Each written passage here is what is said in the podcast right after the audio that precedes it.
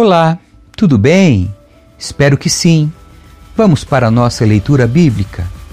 Livro de Romanos, capítulo 4. Abraão como exemplo de fé. Do ponto de vista humano, Abraão foi o fundador de nossa nação. O que descobriu ele? Se suas boas obras o tivessem tornado justo, ele teria motivo para se vangloriar, mas não perante Deus pois as Escrituras dizem: Abraão creu em Deus e assim foi considerado justo. O salário daquele que trabalha não é um presente, mas um direito. Contudo, ninguém é considerado justo com base em seu trabalho, mas sim por meio de sua fé em Deus, que declara justos os pecadores. Davi também falou a esse respeito quando descreveu a felicidade daqueles que são considerados justos sem terem trabalhado para isso.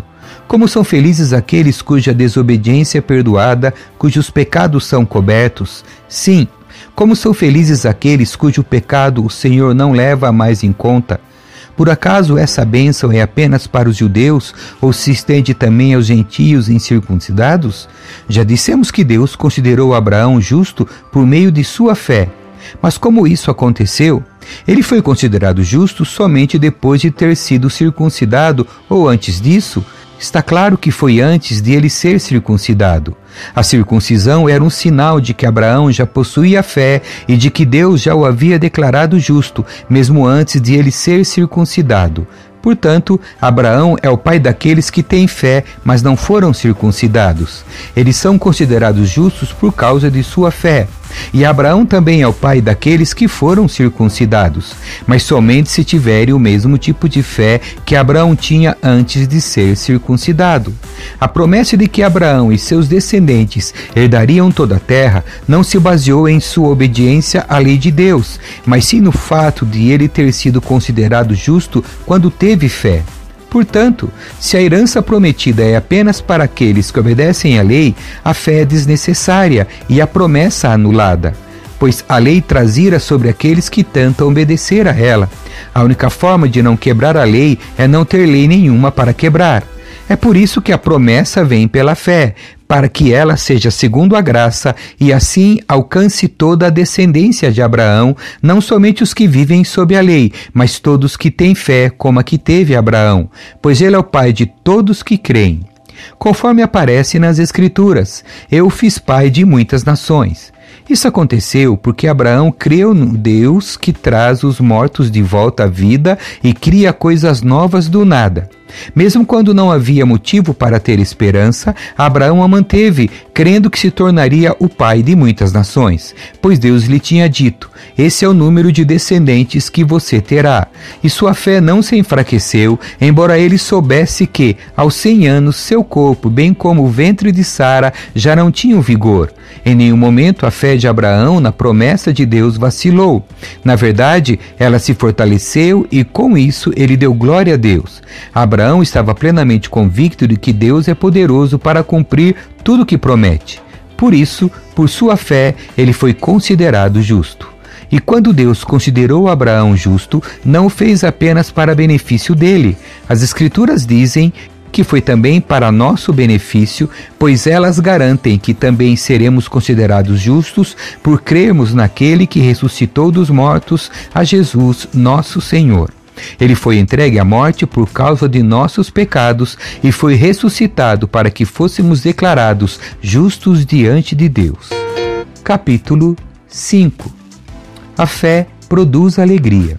Portanto, uma vez que pela fé fomos declarados justos, temos paz com Deus por causa daquilo que Jesus Cristo, nosso Senhor, fez por nós.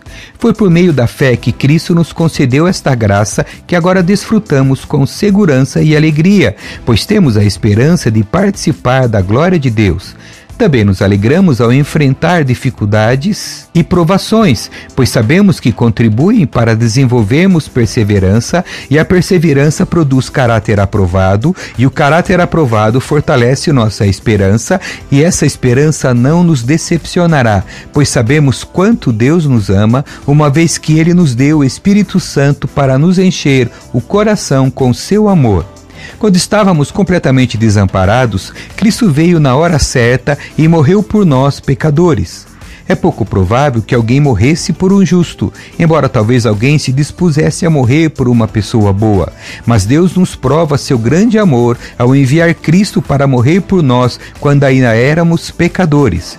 E uma vez que fomos declarados justos por seu sangue, certamente seremos salvos da ira de Deus por meio dele.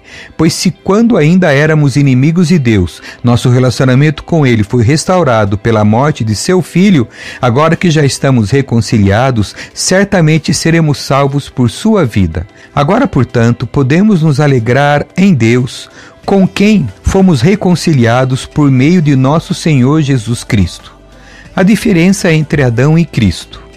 Quando Adão pecou, o pecado entrou no mundo e com ele a morte, que se estendeu a todos porque todos pecaram.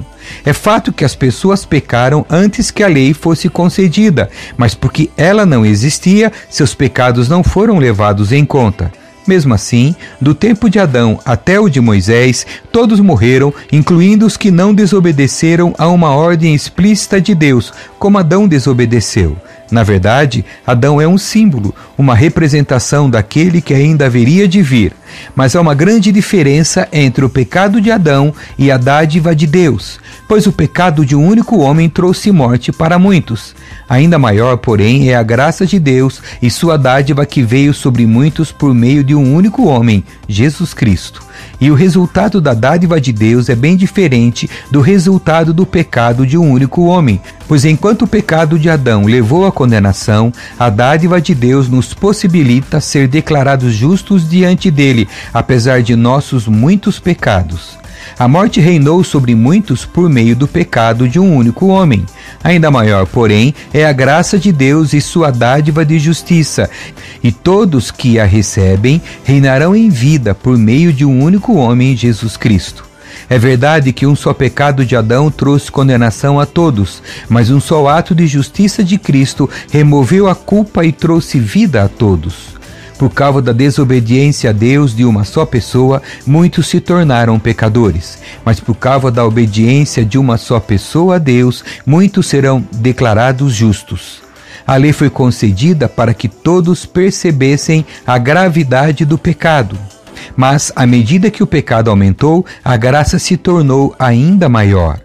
Portanto, assim como o pecado reinou sobre todos e os levou à morte, agora reina a graça, que nos declara justos diante de Deus e resulta na vida eterna por meio de Jesus Cristo, nosso Senhor. Capítulo 6 Libertos do poder do pecado. Pois bem, devemos continuar pecando para que Deus mostre cada vez mais sua graça? Claro que não. Uma vez que morremos para o pecado, como podemos continuar vivendo nele? Ou acaso se esqueceram de que quando fomos unidos a Cristo Jesus no batismo, nos unimos a Ele em Sua morte? Pois, pelo batismo, morremos e fomos sepultados com Cristo, e assim como ele foi ressuscitado dos mortos pelo poder glorioso do Pai, agora nós também podemos viver uma nova vida. Uma vez que nossa união com ele se assemelhou à sua morte, assim também nossa ressurreição será semelhante à dele. Sabemos que nossa velha natureza humana foi crucificada com Cristo, para que o pecado não tivesse mais poder sobre nossa vida e dele deixássemos de ser escravos. Pois quando morremos com Cristo, fomos libertos do poder do pecado. Então, uma vez que morremos com Cristo, cremos que também com ele viveremos. Temos certeza disso, pois Cristo foi ressuscitado dos mortos e não mais morrerá. A morte já não tem nenhum poder sobre ele. Quando ele morreu, foi de uma vez por todas, para quebrar o poder do pecado. Mas agora que ele vive, é para a glória de Deus. Da mesma forma, considerem-se mortos para o poder do pecado e vivos para Deus em Cristo Jesus. Não deixem que o pecado reine sobre seu corpo, que está sujeito à morte, cedendo aos desejos pecaminosos. Não deixem que nenhuma parte de seu corpo se torne instrumento do mal para servir ao pecado, mas em vez disso, entreguem-se inteiramente a Deus, pois vocês estavam mortos e agora têm nova vida. Portanto, ofereçam seu corpo como instrumento para fazer o que é certo para a glória de Deus. O pecado não é mais seu senhor, pois vocês já não vivem sob a lei, mas sob a graça de Deus. Pois bem, Uma vez que a graça nos libertou da lei, quer dizer que podemos continuar pecando? Claro que não. Vocês não sabem que se tornam escravos daquilo a quem escolhem obedecer? Podem ser escravos do pecado, que conduz à morte, ou podem escolher obedecer a Deus, que conduz à vida de justiça. Graças a Deus, porque antes vocês eram escravos do pecado, mas agora obedecem de todo o coração a este ensino que lhes transmitimos. Estão livres da escravidão do pecado e se tornaram escravos da justiça. Uso o exemplo da escravidão para ajudá-los a entender isso tudo, pois sua natureza humana é fraca. No passado, vocês se deixaram escravizar pela impureza e pela maldade, o que os fez afundar ainda mais no pecado. Agora, devem se entregar como escravos à vida de justiça para que se tornem santos. Quando eram escravos do pecado, estavam livres da obrigação de fazer o que é certo. E qual foi o resultado? Hoje vocês se envergonham das coisas que costumavam fazer, coisas que acabam em morte. Agora, porém, estão livres do poder do pecado e se tornaram escravos de Deus. Fazem aquilo que conduz à santidade e resulta na vida eterna. Pois o salário do pecado é a morte, mas a dádiva de Deus é a vida eterna em Cristo Jesus, nosso Senhor. Amém. Que Deus abençoe a sua leitura. Tchau.